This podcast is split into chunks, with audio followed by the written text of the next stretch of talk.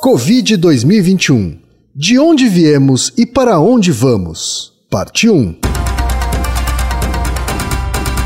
Naruhodo. Podcast. Bem-vindo ao Naruhodo, podcast para quem tem fome de aprender. Eu sou Ken Fujioka. Eu sou o de Souza. E hoje é dia de quê? Ciência e senso comum. Altaí, vamos para os recados da paróquia. Quais são? Número 1, um, vai no iTunes Store, dê 5 estrelas e faça o seu comentário. Isso aí. Número 2, indique um episódio do Naruhodô para alguém que nunca ouviu o Naruhodô ou mesmo nunca tenha ouvido um podcast. Vamos aumentar o tamanho de nossa podosfera. E número 3, Altaí. Ah, O número 3 é sobre ajudar a manter o Naruhodô no ar, Altaí. isso aí. E para contribuir, basta usar o aplicativo PicPay e assinar o apoio mensal de 15 reais. São duas Coca Zero, querido ouvinte, querido ouvinte. Uma para Altair e uma para mim. E como assinante, além da nossa gratidão, você terá três coisas. Um, você terá acesso ao grupo secreto no Telegram, ou seja, assinante pode conversar com a gente com a comunidade de ouvintes assinantes. 2. Você terá vantagens especiais. Por exemplo, assinante recebe os episódios no grupo secreto do Telegram antes de todo mundo. E 3. Você receberá conteúdos exclusivos. Por exemplo, assinante recebe episódios que só são distribuídos no grupo secreto do Telegram. Então é isso. Baixe o aplicativo PicPay e assine o apoio mensal. Com o PicPay você ainda vai poder pagar boleto, transferir dinheiro entre amigos, recarregar celular, sacar o saldo em qualquer banco 24 horas sem taxa. E olha só, no primeiro mês de apoio ao Narodô, você ainda tem um cashback de 15 reais. Isso mesmo, você assina e recebe seus 15 reais de volta. Tá? Agradecemos desde já e participem, por favor. É isso aí. Antes da pauta, mais um recado. Naruhodô está abrindo espaço para as mulheres podcasters, podcast das Minas, porque representatividade é importante também na podosfera. O destaque de hoje vai para o podcast Sexo Explícito, comandado pela Priscila Armani. Ouça o recado que ela deixou para você, ouvinte do Naruhodô, e conheça o podcast Sexo Explícito. Olá, taradinhos e taradinhas. Eu sou Priscila Armani e tenho um programa educativo chamado Sexo Explícito. Mais do que uma porta de entrada sobre assuntos considerados tabus, eu quero pregar o amor próprio, a qualidade de vida, a felicidade sozinho ou acompanhado e quero que os meus ouvintes gozem mais a vida do jeito que escolherem. Vem me ouvir no Spotify ou em qualquer agregador de podcasts de sua preferência. E se quiser, manda sua pergunta pelo Curioscat. Mais informações em sexoexplicitopodcast.com.br. E chegamos ao momento Alura, querido ouvinte, querido ouvinte. Eu sei que nessa época de isolamento social a gente é bombardeado o tempo todo com lives, webinars, cursos, embora o senso comum tente nos convencer de que estamos em home office, a verdade é que estamos sendo forçados a ficar em casa e tentando trabalhar em meio a uma pandemia. Então, meu recado é: antes de mais nada, vá com calma e cuide de sua saúde mental. Dito isso, pode ser sim um bom momento para dar uma acelerada em sua carreira profissional. E é para quem estiver afim de fazer isso que eu quero falar aqui da Alura, a maior plataforma de cursos online do Brasil. Tem mobile, programação, front-end, infraestrutura de tecnologia, design, user experience, marketing digital, data science, inovação, gestão, tem para todos os gostos. E a Alura não é só uma plataforma. Ela é uma instituição de ensino, ou seja, ela garante a qualidade dos cursos que são produzidos por ela mesma. E funciona de um jeito muito simples. Você tem acesso a mais de mil cursos com uma única assinatura. Agora a vantagem: ouvinte Naruhodô tem desconto de 100 reais. Mas para ter esse desconto, precisa acessar a seguinte URL, anota aí, alura.com.br barra promoção barra. Repetindo, alura.com.br barra promoção barra Naruhodô. Ilustríssimo ouvinte, ilustríssimo ouvinte, mais uma vez eu tenho um recado do Globoplay. Está no ar o podcast Conversas Paralelas, o mais recente projeto do Ivan Mizanzuki. O Conversas Paralelas é um podcast de entrevistas em que ele explora os interesses secretos de pessoas ilustres ou os conhecimentos ilustres de pessoas interessantes. Quer um exemplo? Um dos convidados que já passou por lá é o humorista Marcelo Adnet, revelando que ainda na infância surgiu o desejo de aprender russo, fazendo seu pai ir até a embaixada russa no Rio de Janeiro para reunir livros e fitas cassetes para ele poder aprender o idioma. E o pior, o Adnet é fluente em russo. E papeamento, sim, aquela língua lá de Aruba. E tem muito mais papos divertidos que você precisa conferir. Então vai lá conhecer o Conversas Paralelas e outros shows do Globoplay. Podcast tem um para você no Globoplay. Altaí, temos perguntas de vários ouvintes, Altaí. Sim, estamos chegando no final do ano, né, Kim? Como todos sabem. Resolvemos, para esse final de ano, fazer um episódio duplo especial. São os dois últimos episódios dessa temporada, né, desse ano, sobre Covid. Então, assim, a, a, as pessoas sabem que nós Evitamos falar isso, falar constantemente sobre o tema, apesar de já termos vários episódios sobre isso que circunscrevem a, a, questão. Escolhemos evitar falar constantemente sobre esse assunto porque tem pessoas mais gabaritadas que falam com mais propriedade, que têm pesquisas diretamente na área, né? E também como uma, uma forma de alívio também, né, de, de possibilitar um, um, contato com das pessoas com outros, outros temas interessantes Uhum. e também porque o Naruhodo é focado nas perguntas das pessoas. Para não deixar também o, a, a, Covid sequestrar a nossa pauta, né? Isso, o tempo todo, né? Mas também, ao mesmo tempo, a gente não queria não responder os e-mails das pessoas que perguntaram coisas sobre o tema em si, né? E tivemos alguns e-mails. Então, o, esse, esse episódio duplo é da onde viemos e para onde vamos. Nessa primeira parte, a gente vai falar da onde viemos. Então, eu, eu selecionei o- os e-mails de pessoas que tiveram dúvidas sobre Covid, perguntas, e vamos responder como se fosse um episódio de rapidinhas. Assim, né? é, os e-mails das pessoas. E também vai servir como uma orientação geral de tudo que a gente tem de evidências até hoje sobre é, Covid. Então, a- a- o propósito é responder as perguntas das pessoas que gentilmente mandaram e-mails, mas também servir como um caráter de informação. E aí, se tiverem dúvidas adicionais, podemos responder depois. E o segundo episódio, a segunda parte do episódio é para onde vamos. Então, dado tudo isso que a gente construiu de conhecimento nesse um ano, um ano e meio, quase dois, que não foi pouca coisa, o que, que a gente faz, o que, que a gente pode pensar é, daqui para frente. Então, esse é o menu. né? Então, quem vai apresentar as perguntas e aí a gente vai respondendo aos pouquinhos. Tá certo então, Altaí. Vamos começar essa nossa primeira parte, então, com a pergunta da Ana Cláudia Bilesimo. Espero que eu tenha falado sobre o nome dela corretamente. Ela é engenheira civil de Içara, Santa Catarina e está morando em Joinville. Um abraço, pessoal de Joinville. Isso aí, abraço. Ela manda o seguinte, Altair. Um casal de amigos dos meus pais pegou Covid-19 no início de 2020 em uma viagem de cruzeiro. O homem teve poucos sintomas e fez a quarentena em casa. A mulher precisou ser internada e, felizmente, também se recuperou. Foi feito teste na época que mostrou que eles haviam tido Covid, mas não tinham mais ativo e possuíam os anticorpos. Alguns meses depois, eles fizeram o teste que mostrou que nenhum dos dois estava imune ao vírus, não possuíam mais os anticorpos necessários. Em uma conversa sobre vacinas com meu companheiro, discutíamos sobre como os métodos de desenvolvimento das mesmas variam. Pelo que sabemos, nem todas são os famosos vírus enfraquecidos, a vacina que atua em proteínas e isso que gera o efeito de imunização. Somos dois engenheiros e não temos conhecimento mais específico que isso. Assim surgiu a dúvida: se algumas vacinas realmente são feitas através do vírus enfraquecido, a qual ensinaria, entre aspas, nosso corpo a reconhecer e combater o vírus em questão, porque perdemos a imunidade caso peguemos o vírus, mas não perdemos tomando essa vacina. Também me vem à memória que com algumas doenças virais, como a catapora, a imunidade obtida após se ter a doença permanece para sempre. Por que essa diferença? Muito obrigado pela atenção, por lerem meu longo e-mail e pelas informações passadas ao longo dos anos. A gente é que agradece, Ana Cláudia. Altair, vamos começar com essa pergunta aqui? Que tem várias perguntas dentro, na verdade? É, é, é uma boa pergunta, né? Que fala sobre imunização, né? Sobre a, a questão do, do efeito de imunização da, não só das vacinas, como do nosso sistema imunológico.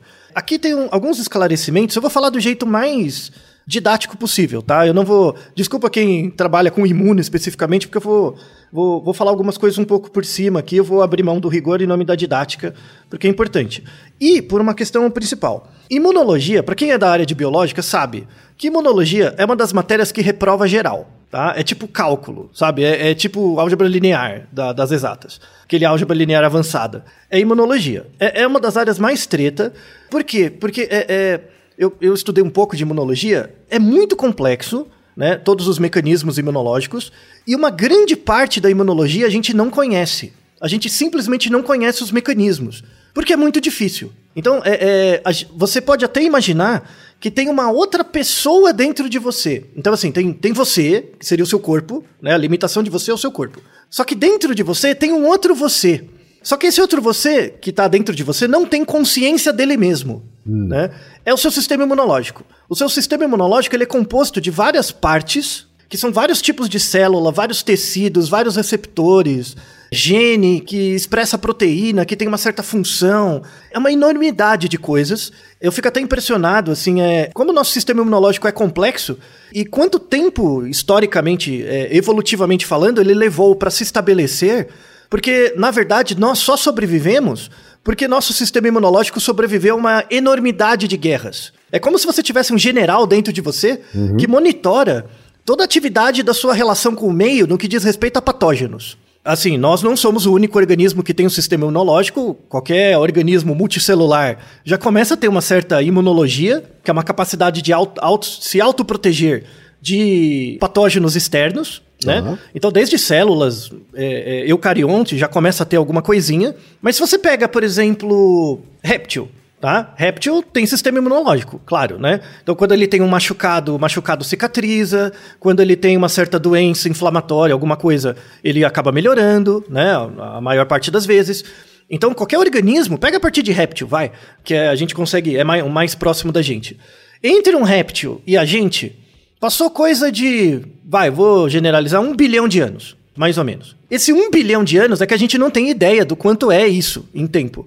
Mas é uma, é uma quantidade de tempo enorme para você ser exposto a vários tipos de patógeno que vão matando algum, alguns indivíduos de uma população, vão selecionando outros, vão criando dentro do nosso organismo novas células com receptores diferentes para identificar ou não esses agressores, né? Esses vírus. E o vírus também, ele não quer te matar, ele quer reproduzir. Ele tem outro objetivo. Claro. Né? É, é, na verdade, ele nem, nem quer nada. É, tipo, ele só tá ali, né? Tipo, na, na, na, luta dele. Não é um ele desejo. Não é um desejo que é. ele tem, né? É, ele tá no corre dele. Mas é a reprodução. Parada. Ele busca a reprodução, né? A, Isso, a maior reprodução possível, assim, né? É, passar o, o material genético dele para frente, assim como a gente, assim como qualquer outro organismo. Então tá todo mundo no seu corre, basicamente. Só que a, a, a, a gente tem sistemas de vigilância para isso. Então, assim, respondendo pelo final, né, as perguntas da, da Ana Cláudia. Por que, que a gente tem certos vírus que dão uma imunidade longa e outros não? A gente não tem a resposta de 100% disso, tá? A gente sabe o que acontece. Então, por exemplo, catapora você tem uma imunidade bem longa, né? Só se você tiver algum tipo de doença pré-existente ou uma coisa que compromete a sua imunidade, talvez volte, mas dificilmente volta. Isso tem a ver com a. Tem algumas razões. Uma delas tem a ver com a, o grau de complexidade do vírus em si, do, do, do, dos receptores do vírus, do, do que ele usa de informação para entrar na, na célula, para se reproduzir. Então, tem vírus que tem um receptor muito padronizado. Então, o nosso sistema imunológico é muito fácil de reconhecer. Ah, você aqui de novo, e aí pega o vírus. Tem alguns, alguns tipos de vírus que a gente já tem contato na nossa história evolutiva por muito tempo centenas de gerações. Então, naturalmente, a gente já criou uma certa defesa contra esse vírus e todas as variações deles. E tem uma coisa muito importante também, que assim, os vírus, eles continuam tentando atacar, né? Eles continuam tentando se reproduzir por meio da invasão das nossas células, para usar a maquininha da célula para reproduzir o material genético dele e passar para frente. Então, os, os vírus, é, é, eles, tem, eles se adaptam, né? Assim como a gente se adapta, qualquer organismo, os vírus também. Uma coisa muito importante que, que faz com que a nossa imunidade a certos vírus aumente é não deixar eles se modificarem tanto. E como que a gente não deixa eles se modificarem tanto? Evitando que ele, eles entrem em contato com o nosso sistema imunológico. E como que a gente evita? Evitando é, é, contato com os meios que fazem os vírus entrarem em contato com a gente. Então, por exemplo, é, se são vírus respiratórios, você usar máscara, você fazer distância. Se você tiver acometido pela doença, você ficar isolado até, até se recuperar. Então, para evitar mutação de genes e criação de variantes mais agressivas ou mais transmissíveis, você tem é, é, razões comportamentais que evitam isso, e você também tem razões bioquímicas, né, ligados a, a vacina, remédios e, e, coisas do tipo. Então, assim, a, a, resposta direta, alguns a gente tem imunidade mais longa a alguns vírus do que outros. A razão 100% a gente não tem, a gente sabe que simplesmente a gente tem. Né? Hipóteses são a gente tem mais resistência contra vírus que a gente tem um histórico de contato mais longo, isso é uma razão. Por sistemas de imunização, né? Os sistemas de imunização ajudam nisso também. Né? Então, você tomar as vacinas quando você é bebê, de fato imuniza você por muito tempo e é o que possibilitou uh, o crescimento das populações humanas com mais segurança de saúde, algo muito importante. Mas ainda tem muita resposta para ser respondida. Por exemplo, será que tem classes de vírus que, por conta das características desse vírus, eu tenho certeza que eles nunca vão infectar uma pessoa e se ele infectar, vai ser só uma vez? A resposta sobre isso ainda não está 100% completa. Quando sair os resultados, quando tiverem mais pesquisas que ataquem isso e descubram o mecanismo, a gente traz, tá? Como, como um episódio. Outra coisa importante do, da questão do vírus enfraquecido. A gente já gravou vários episódios sobre o, o a Covid, mas não, não falou muito, né? A gente não dá uma disfarçada. É, alguns exemplos. Tem um, por exemplo, que é o 265, que responde exatamente essa pergunta da Ana Cláudia, né? Que fala dos tipos de vacina, como funcionam os testes de vacina. Tem o episódio 291, que é um plot twist que a gente faz, que é porque preferimos certas marcas a outras. É um outro caso. Tem o 238 e 239, o que se o distanciamento social impacta a saúde mental. É outro tipo. Tem o 226, que é como lidar com epidemias. Tem o 247, que é o que é telemedicina que a gente fala um pouco disso aplicado para Covid. Então a gente tem vários episódios que circunscrevem a questão. Então, assim, todo o, o, o, o que cura você não é a vacina. A, a, o que cura você é o seu sistema imunológico. A vacina é um jeito de facilitar o seu sistema imunológico reconhecer o vírus. É isso. Então, uma coisa muito importante é que vacina não. A, a, vacina ela propicia a cura a partir da estimulação do seu sistema imunológico. E dá para identificar você individualmente pelo seu sistema imunológico. É como se fosse um CPF. Cada um de, cada um de nós tem um sistema imunológico com as mesmas células, as mesmas estruturas, mas o padrão de funcionamento disso varia. Né? Lembra do general? Quando você tem um general dentro de você, algum general gosta de atacar mais, outro ataca menos, outro é mais estratégico, né? Outro vai com toda a tropa em cima e tenta massacrar, outro vai comendo por, por fora. Nosso sistema imunológico tem um certo humor, que é, que é diz respeito a gente é uma característica nossa. Do mesmo jeito que você tem sua, sua altura, seu cor, sua cor de pele, é, seu tamanho físico e tal, você tem um sistema imunológico que tem uma personalidade, entre aspas, tá? Entre grandes aspas. E aí a nossa reação, a, a produção de anticorpos que aprendem, o nosso grau de aprendizado com as vacinas, leva em conta essa, essa variabilidade individual. Por isso que vacina não é um método de tratamento individual, ele é coletivo né? Então, quando você dá vacina em todo mundo, em média as pessoas ficam imunizadas. Mas vão ter pessoas que têm o sistema imunológico com mais dificuldade de aprender. Não quer dizer que a pessoa é mais burra, tá? No, no sistema imunológico dessa pessoa Sim, é burro. Não tem nada a ver nada com a ver. isso. Uhum. Tá? Tem nada a ver. Tem pessoas, por exemplo, que aprendem muito rápido. Tipo, você expõe ela um pouquinho, ela aprende muito rápido. Só que isso também não é bom. Porque se você tem um sistema imunológico muito ativo, às vezes dá um falso positivo. O corpo imagina que ele está sendo atacado, mas na verdade é você mesmo. Isso é a base das doenças autoimunes. Né? Então, às vezes a pessoa confunde o, o Lé com Cré lá e come um pedaço saudável do seu corpo. Então, isso é muito importante. Tem alguns estudos já, a gente já tem coisas disso em relação à Covid, que mostram que, por exemplo, a gente tem um, dois receptores né, no nosso corpo, dos muitos. Tem um que é da transmembrana protease, é um receptor, e o outro é o, o receptor da enzima de conversão de angiotensina. Aí você chama de siglas, né? Que é o ACE2 e o TMRRSS2, tá? Esses, esses nomes tá esquisitos. Esses dois receptores são os receptores que o, o vírus da Covid usa para entrar no nosso corpo. Tá? Então é, é, muito interessante entender esse mecanismo, porque o, o, cada vírus tenta entrar por um caminho. Né? Então nossa célula tem uma infinidade de receptores. Aí, esse tipo de Covid, o Covid SARS-CoV-2, é, entra, acessa esses dois tipos de receptor, o ACE2 e a transmembrana protease. Aí ele tenta entrar. O que, que a vacina faz? Né? A vacina ela, ela mostra para o sistema imunológico uma parte do vírus. Então ela mostra um pedacinho do vírus, é como se fosse um, uma fotinho do criminoso, sabe? Procurado. Bota Sei. lá, né? O procurado. Falou, beleza, esse aqui que eu vou, né?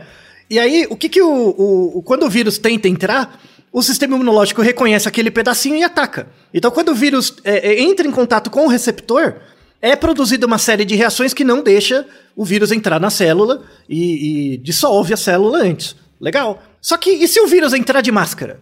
Por exemplo, o vírus não, é o bandido que vai assaltar o banco, não põe uma máscara, né? Põe um chapéu, alguma coisa. Às vezes o, vírus desenvolve um chapéuzinho também para disfarçar, né?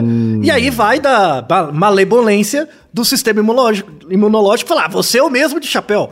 E aí pra pegar. Às vezes o cara não é o vírus, mas ele tá com chapéu, o outro reconhece e ataca o vírus, ou seja, é um falso positivo. Então essa briga de gato e rato mostra a, a importância da vacina e mostra que vacina é um efeito coletivo, nunca é individual. Porque cada pessoa reage diferente. Esse é um recado importante, né? Que a gente já deu várias vezes, inclusive em episódios específicos. Muitas pessoas insistem em não entender ou não tiveram acesso à informação de uma forma didática sobre essa questão da vacina ser uma coisa coletiva. Né? Uma vacinação, especialmente numa, numa epidemia, numa pandemia, né? ela é uma coisa coletiva, uma ação coletiva. Então, quando você deixa de tomar a vacina, você não está se pre- prejudicando só a si mesmo, está prejudicando toda a coletividade. Né? Exatamente.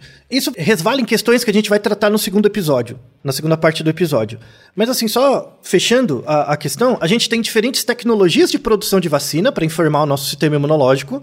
Em média, a- a- em relação à Covid, todas têm uma eficácia parecida, muito semelhante, tá? Todas as tecnologias.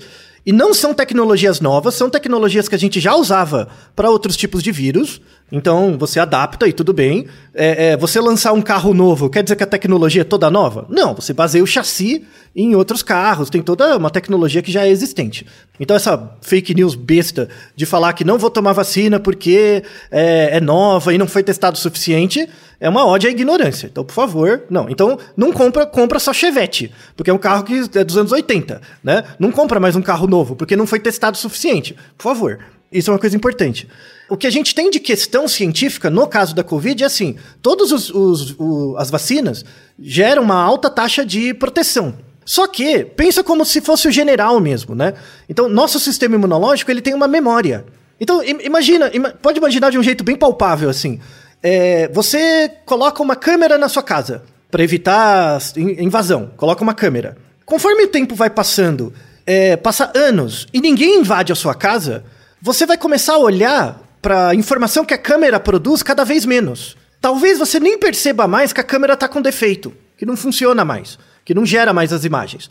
Nosso sistema imunológico também é assim. Ele está te protegendo o tempo todo.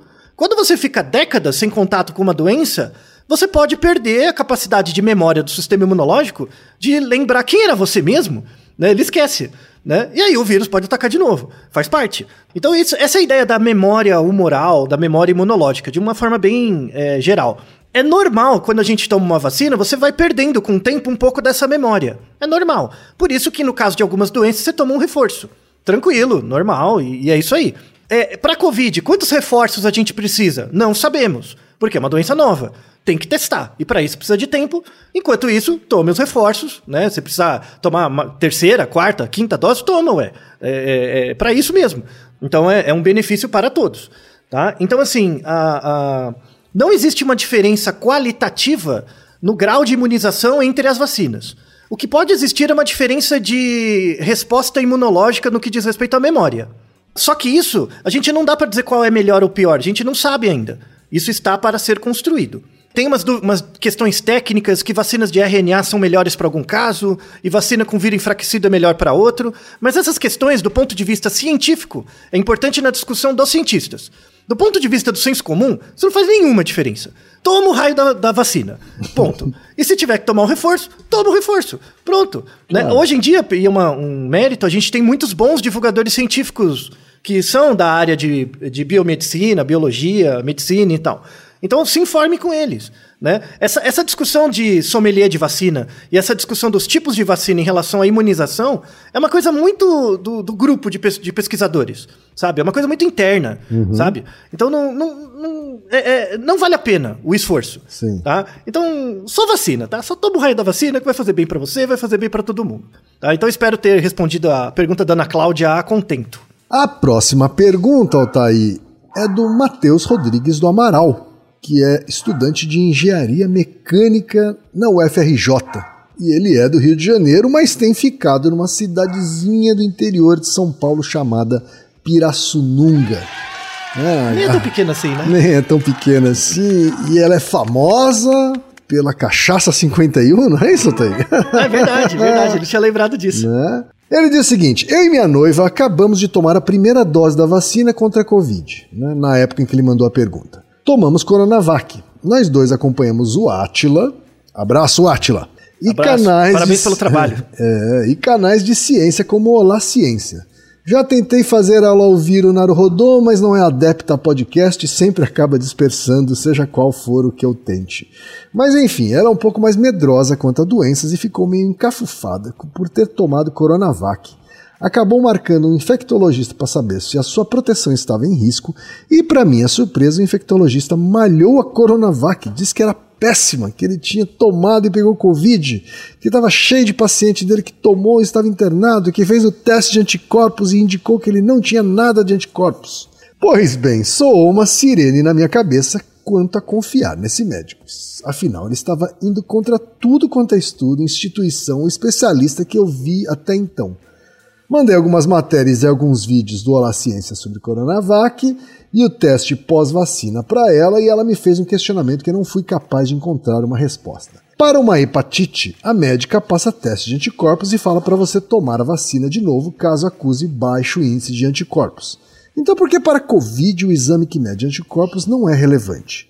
Desde já agradeço pela leitura e pelo ótimo trabalho que fazem espalhando conhecimento científico nesse Brasilzão de especialistas de WhatsApp. Né? É, pois é. Altair, o que, que a ciência pode dizer até aqui sobre essa questão? Questão do, do Mateus. Sobre a questão do Matheus, a ciência eu não sei o que ela pode dizer, mas eu sei que eu- esse médico devia rasgar o diploma dele. Tá? Então, nada a ver, velho. Nada a ver ficar falando mal da Coronavac.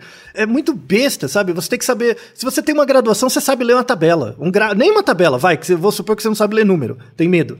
Um gráfico. Pega a- a- em São Paulo só, né? Vamos, vamos deixar até na descrição um exemplo. Pega o eixo X é o tempo, o eixo Y é o número de casos de Covid, e, e aí você vê o número de casos depois da, da- do início da vacinação com Coronavac. O, o número de internações e hospitalizações e mortes cai astronomicamente. É um efeito extremamente robusto. De novo, isso aí é bem uma discussão da área do quem, sabe? Da, da área de publicidade, que você vai construindo uma certa percepção de marca da Coronavac, que é um inferno. Não tem nada a ver, velho. O. o... é- é, não dá pra entender, sabe? É, Até fazer uma coisa mais recente, né? Ag- Agora a gente tá com uma nova variante de preocupação, que é a Omicron e tal. E aí a Pfizer foi a primeira que publicou dados iniciais da, da eficácia Sim. da vacina contra a- essa variante. Né? E aí, é, não é 100%, obviamente, né? Tem uma pequena perda, por quê? Porque o vírus muta e ele muta, e des- de fato, para enganar o sistema imunológico. Faz parte. Sim. Né? E quando o vírus espalha, quando ele muta de forma eficaz, é porque ele consegue escapar um pouco, não da imunização, mas da capacidade de reconhecimento do sistema imunológico. Faz parte. O chapéuzinho engana uma parte. Normal. Né? É, é, na- quando a gente pensa em sistema imunológico, tem vários níveis, tem várias classes de células. Então é como se você estivesse passando no aeroporto.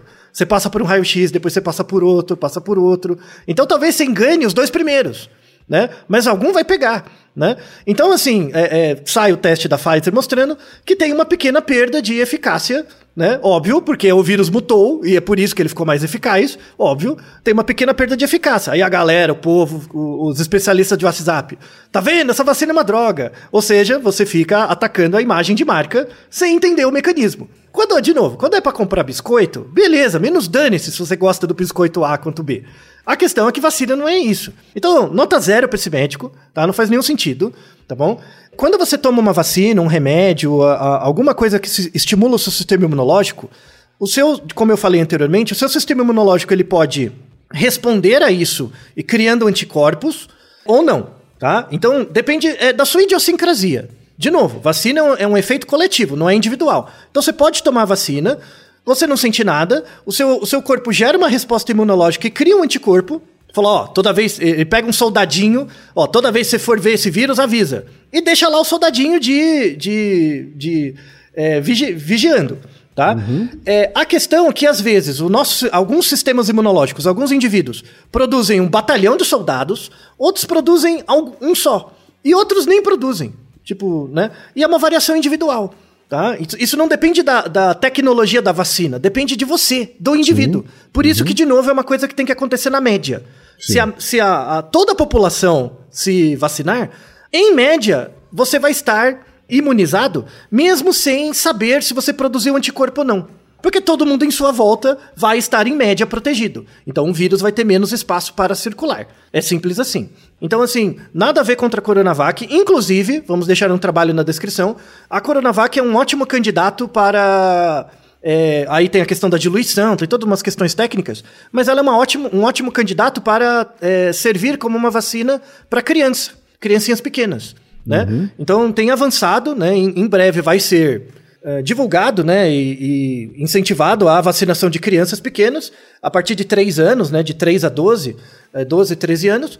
E, e uma das vacinas candidatas que está nesse teste é a Coronavac e ela tem uma eficácia nos estudos preliminares bem, bem razoável. Então, quando chegar a hora, vacina a criança também para não deixar o vírus só circular entre elas para não aumentar a proporção de pessoas doentes tá? Então, espero que a sua noiva, né, é, Matheus, tenha, assim, você não precisa mostrar o episódio inteiro, mostra só esse pedaço. Olha, falaram de mim, né? Então ouve só esse pedaço, talvez motive ela a ouvir só essa parte, tá? E não volta nesse médico, tá bom? Eu sei que médico não é cientista, é muito difícil escolher um médico nos dias de hoje, porque hoje a gente percebeu quão mal formada, em média, na verdade, mal formada e desonesta, né? Uma fração pequena, dos, verdade seja dita, pequena dos médicos, é, é, desonesta e mal formada, mas ela acaba afetando o montante. Isso é muito ruim. Eu falo é, e o pior, né, né? Os médicos acabaram recebendo uma, um aval né, do, do conselho que foi omisso né, durante tanto tempo. E ainda uma classe que tem um representante no Ministério da Saúde que também faz um desserviço né, para diante dessa Sim, pandemia. E... Né? Então a, a coisa ficou realmente complicada. É, você vê que evidências não são suficientes, né? Não, não adianta te mostrar evidências. É, é uma questão política, uhum. né? Assim, tudo bem que isso aqui isso pode soar meio blasé, assim, mas quando você se forma em medicina, você faz um juramento. Juramento de Hipócrates, tem lá dois mil anos, sei lá quantos mil anos. E hoje você, tipo, fica tomando decisão política para oferecer tratamento que não funciona, para ficar nesse tipo de negacionismo. É, é, é um sinal de que você não merece o título que você tem. Você não merece ocupar a representação social do médico social quando você fala esses tipos de bobagem ou oferece tratamentos que, que, que sabidamente são é, não indicados e não funcionam. Né? É uma pena.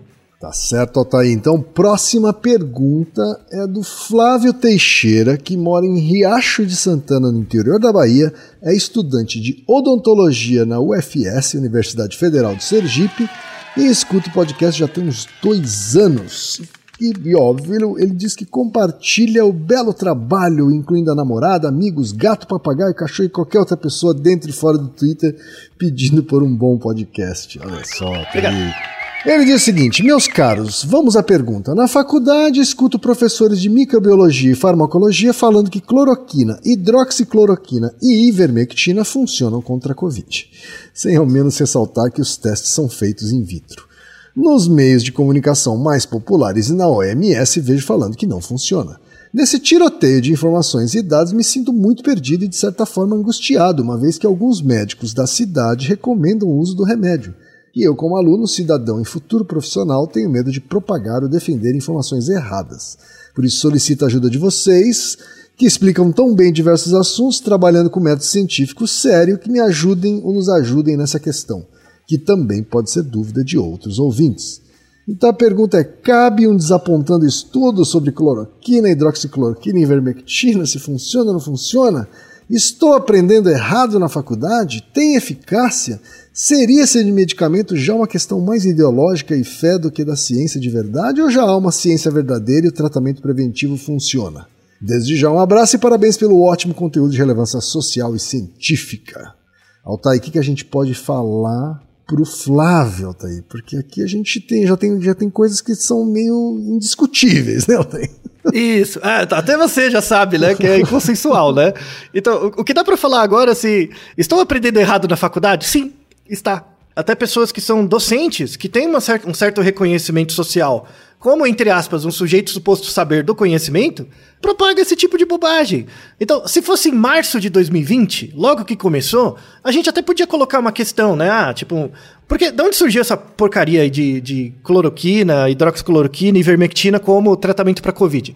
Existia um mecanismo, existia uma hipótese de mecanismo é, da ação desses medicamentos na, no, no modo de ação, no, no meio, né, no mecanismo de ação do vírus. Existia uma hipótese, né? E daí, com poucos testes um pouco mais controlados, você verifica que sistematicamente a, a cloroquina, que é na verdade usado para questões autoimunes, né, e a hidroxicloroquina, que é uma versão menos tóxica para o corpo do, da cloroquina, é, é, é usado para doença autoimune, para uh, lupus, por exemplo. Ivermectina, que é um remédio para verme. Já se verificou desde muito cedo, com base em estudos sistemáticos, que esses, sistematicamente esses remédios não oferecem nenhuma melhora em pacientes com Covid, seja para evitar infecção, para evitar hospitalização, para evitar entrada na UTI ou mesmo morte, e tem os efeitos colaterais dessas drogas. Né? Uhum. Não é para você ficar tomando como se fosse bala. Então, o, o você tem um, uma possibilidade de melhora muito baixa e uma possibilidade de dano muito maior. Então, assim, muita gente defende, ah, mas tomar cloroquina não faz mal, pelo menos. Faz sim. Uhum. Faz sim. Pode ter repercussão é, hepática, é, no, no, renal, é, é dependendo da quantidade do tempo. Por exemplo, ivermectina, é, hoje em dia, vou deixar na, na descrição uma referência, a gente começou a ter surto de sarna. Mas o que, que, tem a ver a sarna? É, é, sarna é um, é um bichinho mesmo, né? Um bichinho que entra na sua pele e, pro, e promove uma, uma infecção. O nosso corpo naturalmente tem uma certa resistência natural à, à, à sarna. E aí, dificilmente ela desenvolve, se você tem um sistema imunológico ok, dificilmente ela desenrola, assim, né? Claro que tem, tem você tem que manter o ambiente limpo e tudo mais, né? E usar produtos de limpeza. Mas é, tem casos em crianças pequenas que tomam ivermectina, por exemplo, como prevenção para Covid, porque, coitado, do pai e mãe mal informado, a criança perde a imunidade, assim, é, é, cai o sistema imunológico dela e ela começa a desenvolver sarna. Por exemplo, casos graves, sabe? Tem pessoas adultas com infecções de pele, por exemplo, por uso crônico de ivermectina. Tem pessoas que teve, tiveram falência renal. O cara perdeu a função renal de tanto tomar iver, ivermectina. Porque para quando você tem uma, uma infecção, um, um, precisa do tratamento, você toma pouco, 5 miligramas, alguma coisa do tipo. O cara tava tomando 50, sabe? Ou seja, só faz mal. Então, hoje em dia, promover esses tipos de tratamento é uma, é uma vergonha, é uma falta de ética, é uma degenerescência, tá? Não, não é para ser feito. Se você vê um médico que oferece tratamento precoce, fuja. Mas fuja rápido, assim, corre, corre, corre rápido. Eu sou de um tipo, de um grupo de, de pessoas, assim, que é um pouco mais agressivo em relação a isso, assim. Pior que não adianta nem denunciar, né, pro CRM, sabe? Porque o CRM é conivente, uhum. né? Eu sou a favor do, do método de exposição público mesmo. Falou, ó, eu fui no médico tal, CRM tal, e o cara receita cloroquina. Sabe? É, é, tem, tem que ter algum tipo de regulação disso, porque é uma vergonha. Não tem nada a ser dito, não, não funciona, não utilize, isso vai fazer mal. Tá? Essa é a referência que a gente tem. A gente tem uma enormidade de estudos mostrando o, os efeitos deletérios do uso, do uso crônico de terapias de prevenção de Covid. Não existe tratamento precoce para Covid. O único que existe é vacina. E a vacina só oferece efeito coletivo, não individual. Então todo mundo tem que vacinar. Então deixa de ser teimoso, toma a sua vacina e espera. É isso. E faz o seu vizinho também, negacionista, tomar o raio da vacina. E, e se, se, você puder mudar de universidade, ou pelo menos, sei lá, falar alguma coisa com esses professores, porque olha, manda esse episódio para eles. Professores da UFS, UFS. É, é uma universidade federal, né? Então, professores da Odonto da UFS, vocês que ficam promovendo tratamento precoce, que vergonha, hein? Que vergonha. Não, Pena que vocês não, não podem ser exonerados. É lamentável. Uma universidade federal tendo professores promovendo esse tipo de informação errada, né? Devia ser demissão por justa causa, sabe? Esse, esse negócio. Só podemos lamentar. Ainda bem que a gente tem pessoas razoáveis como o Flávio para trazer isso à tona. Tá? Então, obrigado pelo seu e-mail, Flávio. Tá certo. Próxima pergunta, Altair, é de Emerson Coutinho, que diz o seguinte: Fala quem? Fala Altair, grandes mestres do conhecimento empírico. Eu não sou mestre de nada, mas enfim, o Altair é que é o doutor. É sim. Sou fanzaço do trabalho de vocês e foi o primeiro podcast que eu peguei o hábito de ouvir. O trabalho de vocês transforma vidas e, quando não, gera aquele conhecimento muito legal nas conversas sensatas com meus amigos. Parabéns e muito obrigado. Eu recebi a minha seguinte mensagem, típica de corrente do Zap Zap, mas parece estar muito bem fundamentada. Como o tema é relevantíssimo, acho que vale recorrer a vocês na busca de mais conhecimento e talvez de uma correção para servir de orientação para mim. Aí começa o chorume via Zap Zap. Tá aí. A mensagem diz assim: bomba, bomba, bomba, bomba, bomba, cinco vezes bomba. Informação de agora, site oficial, agora vão pirar de vez, tiro de misericórdia. Saiu randomizado da ivermectina. Pronto, está aí a eficácia e a comprovação científica. E aí vem o endereço, eu não vou nem botar aqui para não dar palco para maluco.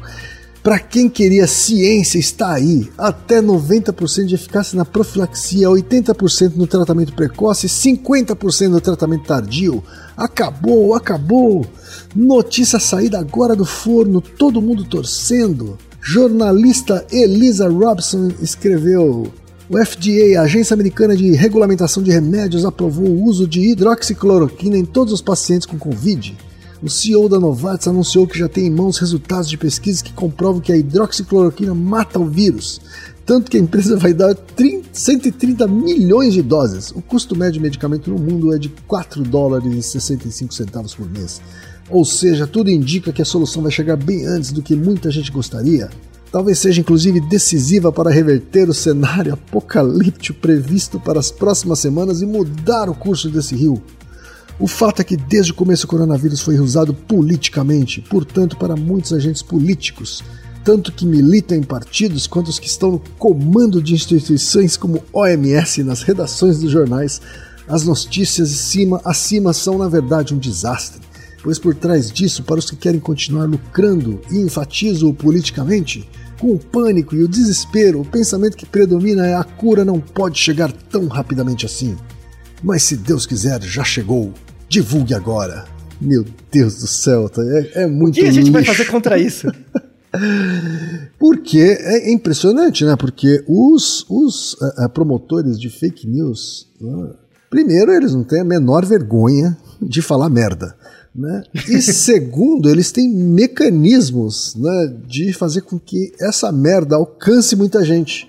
Que são os mesmos mecanismos da publicidade, né? É, exatamente. Né? Porque agora a publicidade, você não precisa ser publicitário para fazer publicidade, entendeu? você tem uma máquina de promoção nas mãos, todo mundo tem. Antes de passar a bola para você, Altair, pelo amor de Deus, ouvinte, parem de dar atenção para notícia vinda pelo Zap Zap. Pelo amor de Deus. Né? Busquem fontes seguras. Parem de usar intermediários. Sabe? E se vier então com esse tom, né, começando com bomba, bomba, bomba, já, já pelo amor de Deus, né, assim, por favor, é, não dê ouvidos. Agora sim, Altair, fala aí. Não, mas você, você, você tem muito para falar sobre isso, Kim, porque é, é, se não fosse é, remédio, tratamento precoce para Covid, mas fosse uma loja de roupas, uhum. tipo, ah, o chefe está doido, sabe? Tipo, produto de varejo, sabe? Isso, varejo. é. Varejo é assim, Uhum. não é? Não é, tipo, o formato. Todo, todo o formato é de varejo. É que né? aqui, aqui ainda pessoas- tem a, a sofisticação né, de usar entidades como a Organização Mundial de Saúde e o FDA americano assim para fundamentar as Isso. mentiras, né? É, mas, mas não, é, não é a mesma coisa que, a, que as empresas fazem. Tipo, empresa alimentícia, empre- fazem, né? Tipo, ah, é, é, eu lembro muito de pasta de dente, né? Tipo, que, que co- coloca o ator vestido de médico, de, de dentista.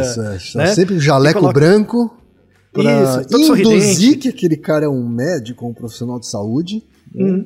Uhum. E aí fala, o aprovado pela sociedade. né? Do- Isso, é- é- Sociedade Brasileira de Odontologia. Isso. coisa. E por que, que esse, esse envelopamento funciona? Porque é o envelopamento que a gente está acostumado a ver. Tipo, é- essa é uma propaganda que podia ser de qualquer produto, qualquer coisa, né? Então, assim, para pessoas mais velhas, sobretudo, né? Ou para pessoas que estão mais acostumadas a ter conhecimento do mundo pela TV, isso soa como algo muito familiar, né? Então, assim, tudo bem, pra gente a gente pode achar idiota, assim, mas, mas não é idiota para muita gente, porque ela está acostumada a entrar com informações com esse formato. Então acaba sendo muito persuasivo, sabe? Eu acho muito perigoso você esperar que a população como um todo perceba que o mesmo formato vale para comprar roupa e biscoito barato e não vale para vacina ou remédio. Porque a pessoa não sabe como é produzida uma roupa, da mesma forma como ela não sabe como é produzido um remédio. Para ela, ela coloca as duas coisas no mesmo nível. E é por isso que esse tipo de informação ela é muito é, persuasiva, apesar de, de ser bizarra, né? Do, do- por, um, por um lado também. O, o site que o, que o Emerson comentou é um site. hum, Eu não sei quem fez, eu tentei procurar, não encontrei. O site é muito bem feito, assim, o layout, sabe? É- é- eu adoro, é igual marketing. Acho que todas as pessoas do Zap são leitores do Kotler, sem saber. Sabe? O 4P tá em todo lugar que causa essa merda, desgraça do satanás, de negacionismo, culpa do desgraçado do Kotler, os 4P dele, sabe? Inferno. Então, esse site que ele coloca, a gente não vai colocar o site, mas se você quiser procure, você acha. É um site muito bem feito que mostra gráficos em tempo real, dos artigos sendo publicados, mostrando o efeito positivo não só da ivermectina e da, da cloroquina, mas de uma série de substâncias de, de terapias alternativas. Cúrcuma, vitamina D, um monte, né? E, e então ele organiza os estudos, assim, é, é- é bem feito do ponto de vista físico, sabe? Assim, é bonito o site, bem feito e tal. Dá pra ver que tem, tem umas centenas de horas de trabalho, né? Assim, o programador é um bom... con- Contrataram bons programadores. Só que aí a pessoa que não sabe o que é uma meta-análise, ela olha aquele gráfico e tá dizendo uma seta para um lado, favorece o- a ivermectina, pro outro lado favorece o placebo. E a pessoa acredita que a seta vai para um lado, então tá funcionando. Só que ela não entende como é feita uma meta-análise. E aí, se você clica no artigo, eu peguei um aleatório, você clica no artigo e lê, você vê que o artigo não diz nada, nada sobre aquilo, o artigo é todo zoado, N pequeno, sem amostra randomizada, não, não tem controle adequado, tem um monte de problema. O, o remédio diz que previne morte, mas na verdade não previne. Eu, eu li um artigo que era fantástico, que ele dizia que ele, ele fez três grupos, só que em todas as tabelas só aparecia um. O que, que eles fizeram com os outros dois grupos? Aí você vai ver, o artigo foi publicado numa revista predatória, que é aquela revista sem revisão, que você só paga 100 dólares, publica o artigo. Ou seja, tudo é uma cortina de fumaça, da qual é muito difícil um- um- o cidadão médio se defender, tá? Então, assim, e aí, isso aqui não é ficar batendo em, em médico, não, tá? E nem em cientista, é bater em publicitário. Vocês criaram toda a estética necessária para o negacionismo proliferar. A, a estética é a mesma, sabe? Então, maldito 4P, de diabo, sabe? Por que, que o povo gosta tanto dos livros do Kotler? Porque é um livro fácil. Porque é muito fácil enganar uma pessoa. Muito fácil. O difícil é proteger a pessoa da persuasão. Persuadir uma pessoa é muito fácil hoje em dia. Então, assim, você que, docente principalmente da área de publicidade, marketing e tal, todos vocês, ao longo da sua carreira, vocês construíram toda uma estética formando pessoas que hoje é, é usada para favorecer certos produtos, como a indústria, por exemplo, dos produtos natureba, a, a indústria da desinformação. E agora eu conclamo todos vocês a como construir, por meio de pesquisa, mensagens antipersuasivas ou com persuasão negativa, é, persuasão por outro lado, para tentar desconstruir isso. Sabe, a gente falando que isso aí é uma besteira, a gente não está resolvendo nada, porque a maior parte da, popu- da população vai compartilhar essas mensagens bombásticas ainda. Então, muito importante assim a área de pesquisa. Eu não vi ainda nenhum pesquisador grande com um laboratório de pesquisa direcionando estudos para a criação de mensagens é, persuasivas para fazer as pessoas evitarem, por exemplo, tratamento precoce. Sabe? Então, isso é uma puxão de orelha no povo da publicidade e da propaganda. Nós precisamos de vocês. Alguém tá bancando isso aí, né, Altair? Então. Alguém tá bancando isso Então. aí ao invés de bancar a informação correta, né? É, então. E aí, o que, que a gente faz? Sabe, quando tem esse tipo de máquina trabalhando para isso, né? O que, que a gente faz? Claramente são pessoas que colocam a saúde dos outros em risco em função de ganhos próprios. A ética claramente foi jogada fora. Como que a gente faz um, um esforço regulatório para isso? Vamos tratar sobre isso em episódios no futuro. Mas, mas fica a mensagem agora. Tá? Então, assim, se você receber uma mensagem dessa, não passe para frente. Mas tente convencer seus parentes a não fazer isso. Tá? Você que está ouvindo esse episódio, você é, você é um privilegiado. Tente convencer seus outros parentes a, a verificar a informação antes, ou por, por outras fontes antes de compartilhar. Tá? Isso, isso é muito importante. E temos também, Altair, a pergunta do Tiago Bianchini, que é psicólogo no interior do Mato Grosso, Altair. Ele diz o seguinte: eu vi dias atrás esse artigo sobre a relação do uso de vape, cigarros eletrônicos e o coronavírus. Gostaria de saber se uma pessoa que usa esse tipo de dispositivo pode ter mais chances de pegar o vírus e se realmente o estrago do vírus em nosso pulmão pode ser maior entre usuários de vape. Achei a pesquisa muito tendenciosa, pois a pessoa responde um questionário e não necessariamente o vape pode ter sido o que causou o contato com o vírus.